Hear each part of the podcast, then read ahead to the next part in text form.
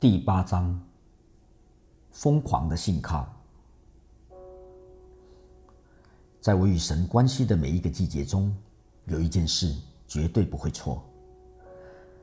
神喜爱邀请我踏出信心的脚步，勇敢做出信心的跳跃，与他一同进入未知的领域。我深信，冒险是神的爱之语，就像父亲与孩子玩耍一样。神喜欢把我高高抛入空中，只为了证明他一定会在那里接住我。经过时间的锤炼，冒险的生活方式已在我心中打造出一个坚固的信心基础。无论环境有多么困难或不可能，当神要我跳的时候，我绝不迟疑。我知道神的手背正在等待着我。神带领我经历的一个比较戏剧化的冒险事件，发生在九零年代初期。当时，我住在马歇尔群岛附近的吉里巴斯共和国那里工作。有一天，我听到主说：“明年的这个时候，你要到位于土耳其的叙利亚和伊拉克边界。”这句话我听得清清楚楚。我不知道自己为什么知道。但我就是知道神对我说话，我根本不清楚那个地方到底是什么情况。虽然我稍微做了点研究，但似乎除了该地区惯有的动荡不安之外，并没什么特别情况。只不过有少数几个不开心的库德人在边界地区跑来跑去。但是我开始每天为这个地区祷告，计划明年就去那里。在和几个朋友分享过我的想法之后，我们教会一位代祷同伴决定和我一起去冒险。日子一天天过去，就好像不定时炸弹一样，不是湾战事的爆发，只不过是时间的问题而已。伊拉克和美国的紧张情势日渐高涨。等到我和友人到达伊斯坦堡时，美国已经对海山发出最后通牒。海山如果不投降的话，美国立誓要发动战争。美国打算在土耳其领空发动对伊拉克的攻击。老实说，这个计划不是每个人都赞成。至少，对一个身在信奉回教的土耳其的美国基督教妇女来说，这绝不是件好事。而且更糟糕的是，我的穿着打扮和传统的土耳其妇女服饰。格格不入。如果你能想象的话，我穿着长袖内衣、十指严冬、牛仔裤和宝蓝色外套，两百公尺以外，你就能一眼认出我是个美国人。我的卧底宣教方式可真奇特。虽然我非常希望神告诉我这次去要做什么，到底要去哪里，但一整年。神都没有给我答案。这次的旅行决定，单纯是一个完全顺服的行动。我所拟定唯一的行动计划，就是到边界地区行军祷告。但即使是这个计划，似乎都行不通，因为当时土耳其正在当地进行军事部署。我不知道你是否曾经尝试过到军事部署区域。做行军祷告，军队绝对不会欢迎你。我们唯一的选择，只有将整件事放在祭坛上，信靠主的带领。我开始祷告，主啊，我已经尽力了。如果你要我进入这些边界城市，你要帮我开路。这个时候，我所有的朋友都觉得我疯了，才会去做这趟旅行。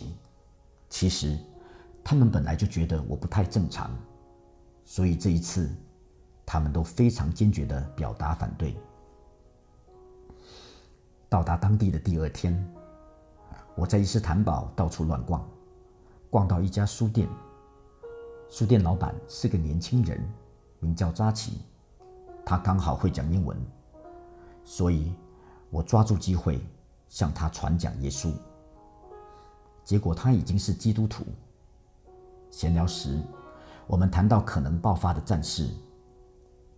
扎奇提到，他来自一个边界乡村，刚好就是我想去的那个村落。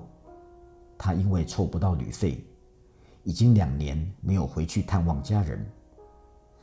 但你可以想象得到，他很希望在战争爆发前赶快回去看家人一趟。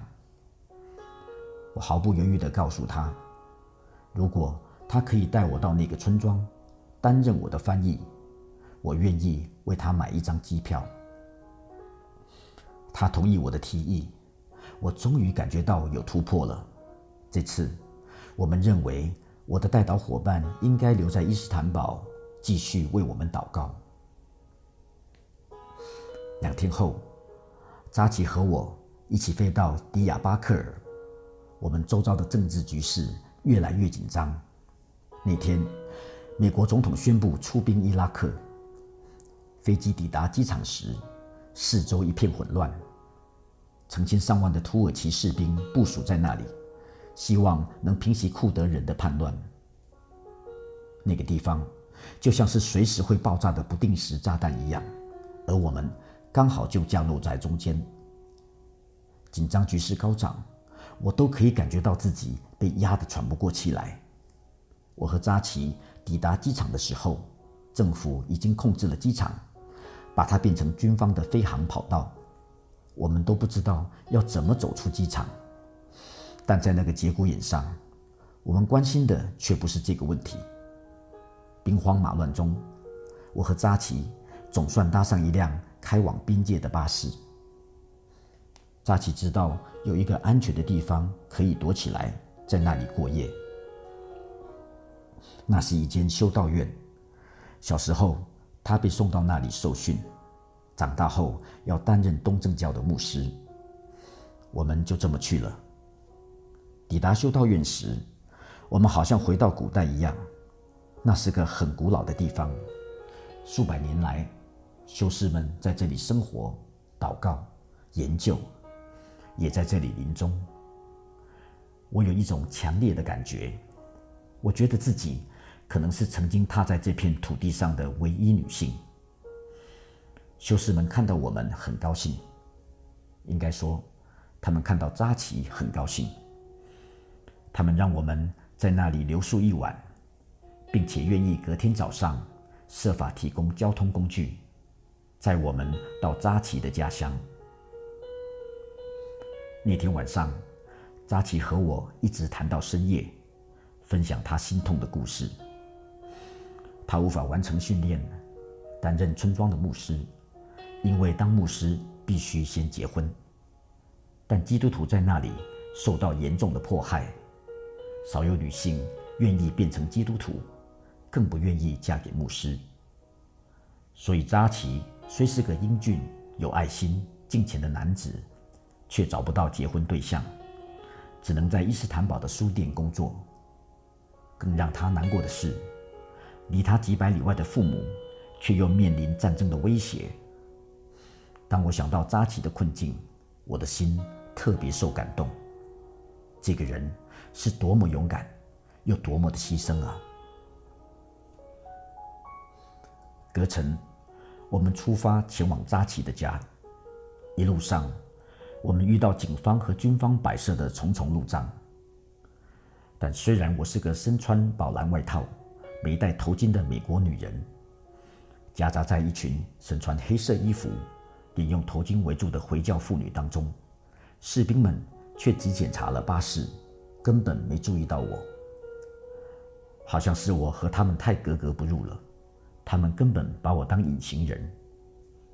最后，我们终于通过所有的检查站和路障，经过一段长时间的旅途，度过无数颠簸的土耳其道路之后，我们终于抵达扎奇的家。看到扎奇所生活的村落，就像看到修道院一样，我觉得很稀奇。我觉得自己好像就站在圣经历史当中一样。村民们是叙利亚牧人的后代，历代以来，这些人一批批移居到土耳其的边界地带，他们仍旧以石屋和石洞为家。在荒漠般的崎岖平原地带牧养他们的羊群。第四历代，他们遭到侵略土地的回教徒欺压和大肆屠杀。很多人对我说，他们相信最近这场与伊拉克的战争将会造成他们最后的毁灭。尽管如此，扎奇的亲朋好友勇敢地接待我，苦口婆心地向我介绍他们古老形式的基督教信仰。我们进入他们先人的地下墓园参观，在那里，他们可以找到他们属灵家庭的根源，从现任的领导人追溯到最早的使徒保罗。他们让我看他们的祷告念珠。以及厚重的手抄本圣经，这是历世历代以来他们一字一句亲手抄写、代代相传的圣经。我看见墙壁上弹痕累累，穆斯林的激进分子在这里屠杀了他们的祖先。这些事情都让我觉得稀奇，但同时也感到悲伤。我简直不敢相信自己眼睛所看见的事情。后来，他们让我和他们一起敬拜。他们敬拜的宗教仪式浓厚，男人彼此面对面围成四方形，女人围在他们旁边。崇拜中，他们诵经，就像唱格里果圣歌一样。他们的敬拜极其虔诚，意境深远。他们显然认识神，深深敬畏他。当我遇到这些单纯的信徒时，我又被神对这些人的爱所震惊。神千里迢迢差遣我到这里来，经过危机四伏的领土，只为了让我在他们最困难的时候来这里为他们祷告，鼓励他们。我所遇到的这一群人数目并不少。扎奇的朋友不算在内，他的家庭很像是一个部落，约有一百五十人，前后有五代。老实说，神如果事先让我知道那里的局势动荡不安，冲突日益高升的话，我可能就不会去了。现在我知道，如果我问神一个问题，可是他却不给我答案。通常一定有很好的理由。事实上，我们根本不需要知道所有的细节。我们只需信靠拥有所有答案的那一位。我们越信靠他，就越得到自由，无论环境如何。坦白说，信靠神的生活十分有趣。请别误会我的意思，我绝非鲁莽，故意。去做危险的事情，或故意去战区，只为了寻求刺激。我只是知道，当神对我说话，他就要成就他的话语。任何一件与神有关的事情，都具有超自然的本质，所以与神同行，自然会带领我们进入超自然的生活。我知道，如果他差遣我去哪里，我就去的话，或生或死。一定不会有问题，因为活着是基督，死了就有益处。你是否曾想过，门徒刚遇到基督时是什么样子？我认为他们的感觉一定很复杂，既困惑又奇怪，而且完全无法抵挡。对大部分的门徒，耶稣只给了一个简单又令人困惑的邀请。来跟从我。想象一下，你去应征一份工作，老板没有问你问题，也没有告诉你薪水有多少，福利有多好，有没有配置股票，你只听见他说：“来跟从我。”我想，大部分人对这种什么都不确定又不给你解释的人，可能不会喜欢跟随。事实上。我觉得任何心智正常的人都不会愿意为这种人工作。对门徒来说，这种生活、信心生活的第一步，成为他们后来的生活方式。耶稣从未真正清楚解释过任何事情。事实上，大部分他所说的事情都含有神秘的成分，让人心里有更多的疑问，而不是答案。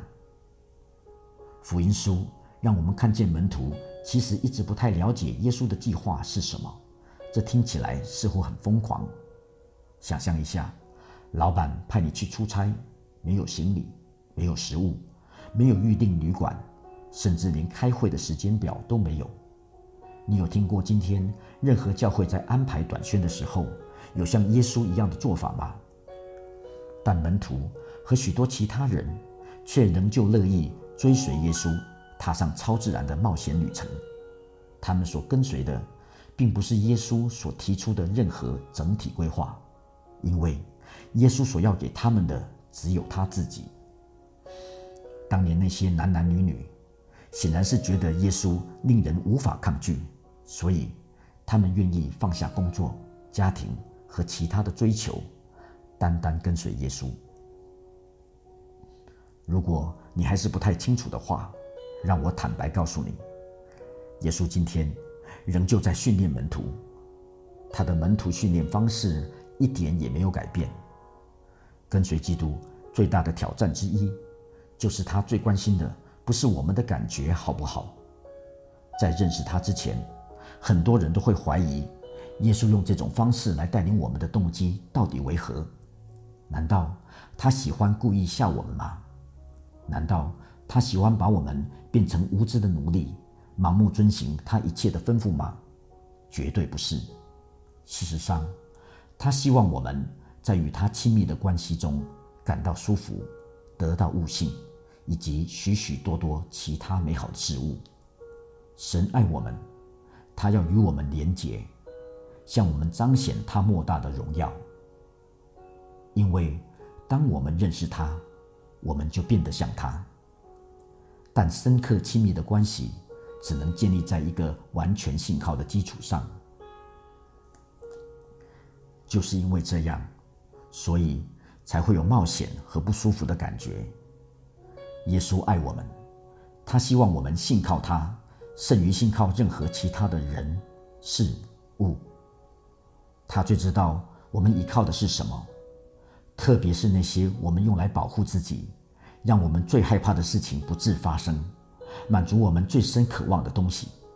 因此，他知道怎样叫我们做出选择，鼓励我们断开对那些东西的依恋，将我们的信靠。完全放在他身上。如果他让我们一直停留在自己的恐惧中，我们就永远无法发挥我们在基督里最大的潜能。要我们放弃实质可见的事物，去拥抱那看不见的东西，是很可怕的事。在我与主同行的岁月中，我必须一再提醒自己：当我放弃世俗所带给我的安全感时，我就能拥抱神和超自然的事物。感谢神，耶稣五次应许我们：当我们做出这样的交换时，他必要赏赐我们丰盛的祝福。马可福音说：“我实在告诉你们，人为我和福音撇下房屋，或是弟兄、姐妹、父母、儿女、田地。”没有不在今世得百倍的，就是房屋、弟兄、姐妹、母亲、儿女、田地，并且要受逼迫，在来世必得永生。我喜欢基甸的故事，因为这个人，神所说的话，不管有多么叫人吃惊，他都相信，用可见的去交换那不可见的。结果使不可能变为可能。他的故事就像大部分属神的故事一样，一开始都是困难重重。以色列人虽居住在应许地，却遭邻国欺压，只能在山中挖穴、挖洞，建造营寨躲藏。米甸人和赫人年年来侵犯他们。毁坏以色列百姓的财物和粮食。如果你问我的话，我觉得这听起来一点都不像是个应许地。但神听见以色列人的呼求，出手拯救他们。他知道谁是最适合这份工作的人。神找到这个人，他正在酒榨打麦子。换句话说，基甸找了个地方躲起来，设法把粮食藏起来，不让敌人找到。这个人心里很害怕。我相信。当主的使者来对他说话，好像他是个重要人物时，他心里可能还是很害怕。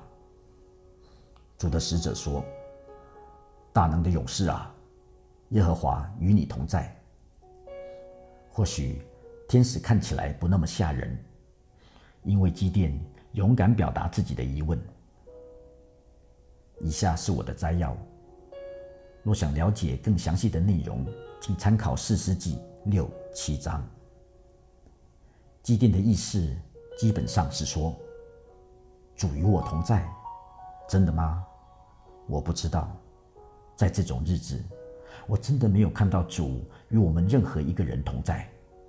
从我的角度来看，我觉得以色列被遗弃了。你看，我们的父母告诉我们说。神拯救他们出埃及，他们经历了好多神迹，但现在神在哪里呢？他任凭敌人来欺负我们。我喜欢主给基甸的回答，他没有感到被冒犯，他只是单纯的回答了基甸的疑问。天使回答说：“基甸，是啊，那些故事都是真的。”但你忘记了一个重要的细节。如果你没忘记的话，神拯救你的先祖离开埃及，他差遣一个人去带领他们行神迹奇事。你知道吗？这次我要差遣的人是你，就像摩西一样。基甸讲话开始结巴了。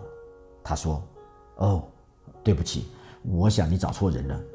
拯救以色列。”你应该去找大支派或大家族的人才对啊！我是排行最小的一个，没有人会听我的话。主回答说：“你说的没错，但你忘记我差遣摩西去埃及的时候，他是个流亡的牧羊人，左口笨舌。我喜欢和软弱的人一起合作。你需要做的只是相信我与你同在，而且。”你会做得很出色。等结束后，米甸人会片甲不留。长话短说，神差遣基甸去拯救以色列人，首先清除他们的偶像。基甸所做的第一件事是拆毁他父亲的巴利神坛，砍下坛旁的木偶。这件事当然在家里引起轩然大波，但最后的结果是，大家开始改变。对这个老妖的看法，开始尊重他，愿意效忠于他。但如果你从基甸的角度来看这个故事的话，你可以感觉到他顺服神的第一个举动带给他极大的压力。他刚拆毁了家人所倚靠的偶像，现在他还必须证明真神与他同在，一定会拯救他们。而且祭奠的时间紧迫。以色列的仇敌已经要来欺门踏户，不消数日，就要来抢夺他们的粮食。祭奠的情况十分危急，除非神显现，否则他没有一点希望。接下来故事的发展是：神爱祭奠，他不断给祭奠机会，让他将盼望放在他身上，而不是依靠人自己的计谋或能力。基甸起初找了几千个人组成军队，但神不需要那么多人。神要他将人数删减到三百勇士，然后他指导基甸一个可能是天底下最荒谬的军事策略。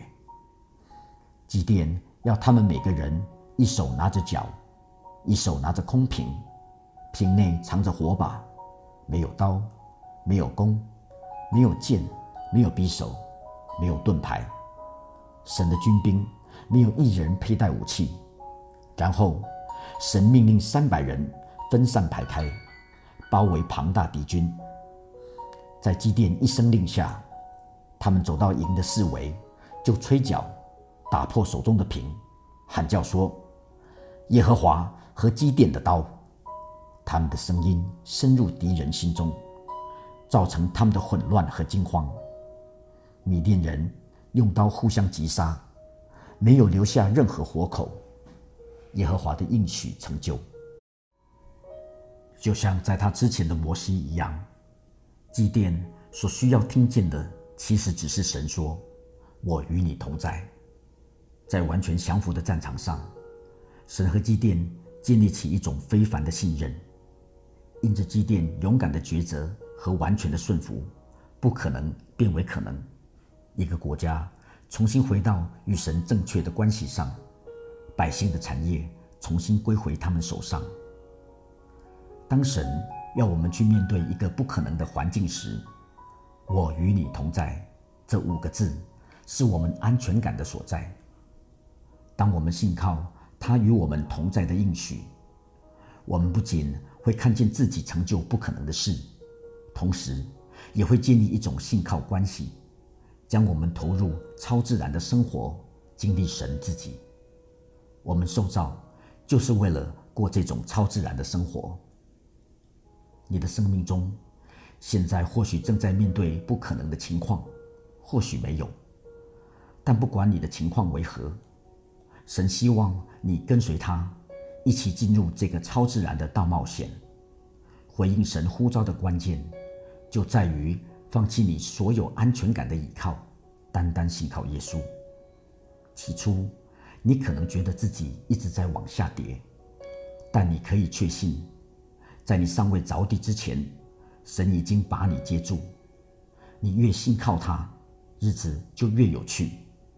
过不了多久，你就会像一个兴奋的孩子一样，大声对他父亲说：“我要再玩一次，把我丢到空中，然后再接住我。”进入大冒险的秘密门户就是盲目的信心和疯狂的信靠。